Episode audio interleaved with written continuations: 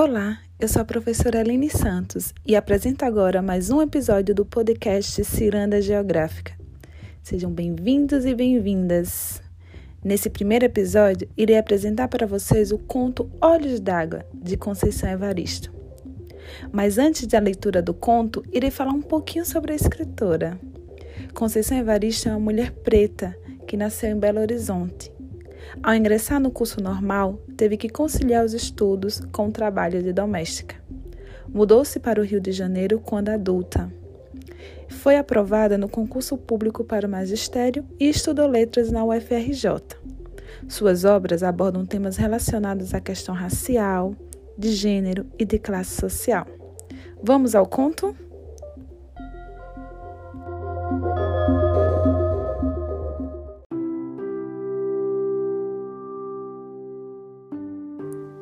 Olhos d'água. Uma noite há anos acordei bruscamente e uma estranha pergunta explodiu de minha boca. De que cor eram os olhos de minha mãe? Atordoada, custei reconhecer o quarto da nova casa em que eu estava morando e não conseguia me lembrar de como havia chegado até ali. E insistente pergunta martelando, martelando: de que cor eram os olhos de minha mãe? Aquela indagação havia surgido há dias há meses posso dizer. Entre um fazer e outro, eu me pegava pensando de que cor seriam os olhos de minha mãe. E o que a princípio tinha sido um mero pensamento interrogativo, naquela noite se transformou em uma dolorosa pergunta, carregada de um tom acusativo. Então eu não sabia de que cor eram os olhos de minha mãe? Sendo a primeira de sete filhas, desde cedo busquei dar conta de minhas próprias dificuldades. Cresci rápido, passando por uma breve adolescência. Sempre ao lado de minha mãe, aprendi a conhecê-la. Decifrava seu silêncio nas horas de dificuldades, como também sabia reconhecer em seus gestos prenúncio de possíveis alegrias.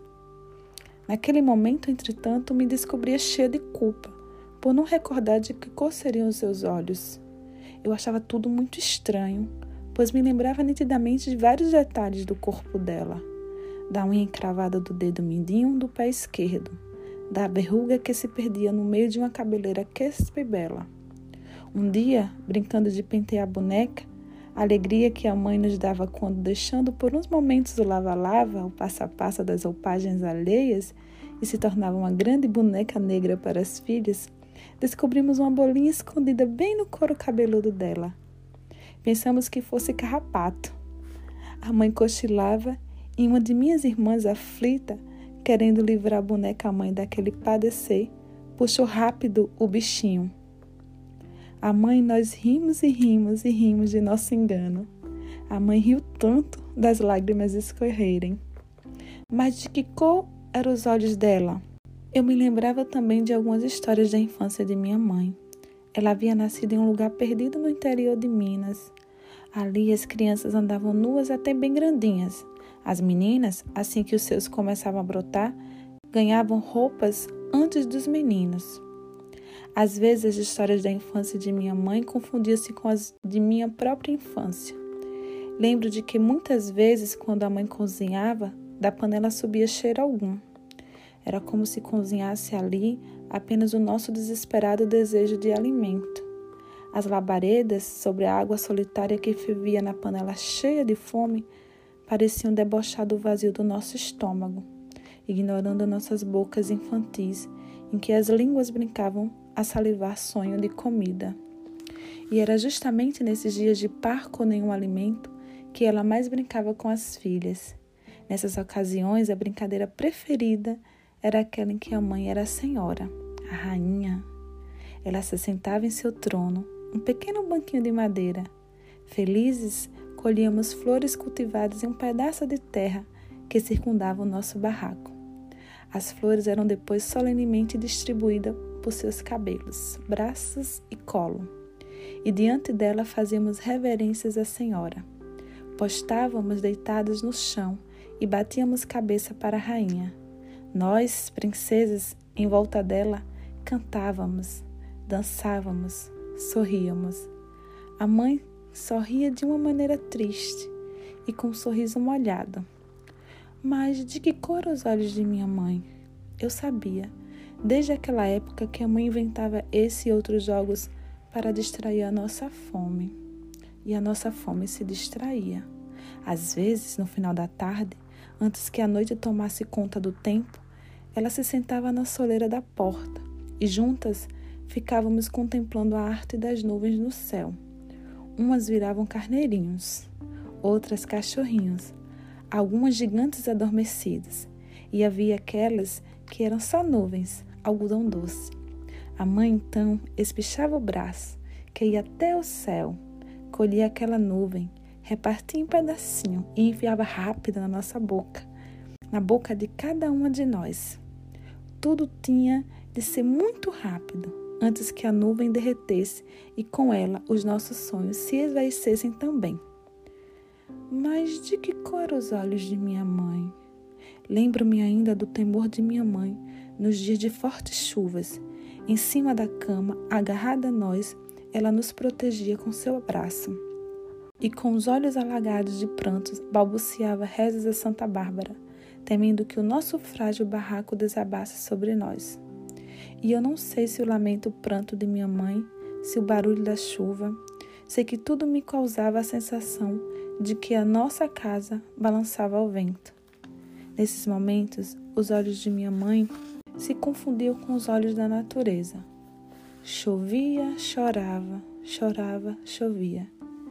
Então por que eu não conseguia lembrar a cor dos olhos dela? E naquela noite a pergunta continuava me atormentando. Havia anos que eu estava fora da minha cidade natal. Saíra da minha casa em busca de melhor condição de vida, para mim e para minha família. Ela e minhas irmãs tinham ficado para trás. Mas eu nunca esquecera minha mãe. Reconheci a importância dela na minha vida, não só dela, mas de minhas tias, de todas as mulheres de minha família. E também já naquela época eu entoava cantos de louvor a todas as nossas ancestrais que desde a África vinham arando a terra da vida com as suas próprias mãos, palavras e sangue. Não, eu não esqueço essas senhoras, nossas Iabás, donas de tantas sabedorias. Mas de que cor eram os olhos de minha mãe? E foi então que, tomada pelo desespero, por não me lembrar de que cor seriam os olhos de minha mãe, naquele momento resolvi deixar tudo e no dia seguinte voltar à cidade em que nasci. Eu precisava buscar o rosto de minha mãe, fixar o meu olhar no dela, para nunca mais esquecer a cor de seus olhos. Assim fiz. Voltei aflita, mas satisfeita.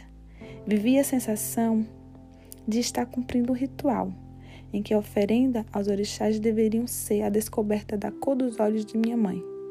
E quando, após longos dias de viagem para chegar à minha terra, pude contemplar extasiada os olhos de minha mãe, sabem o que eu vi?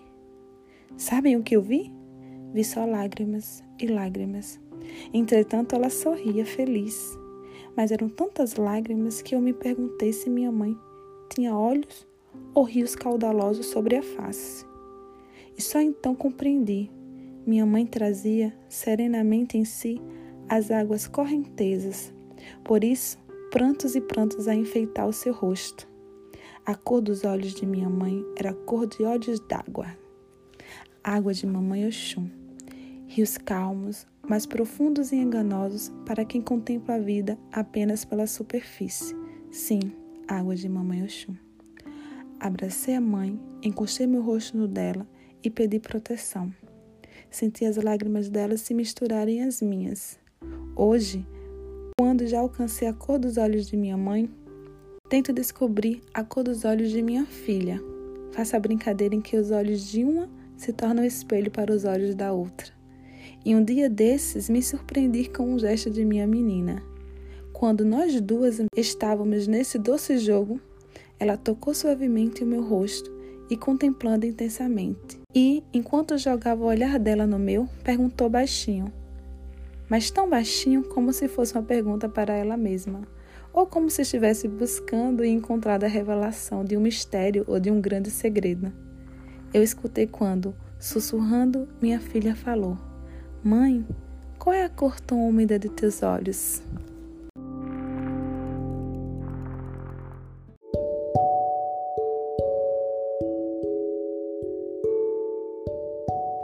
Espero que tenham gostado do conto.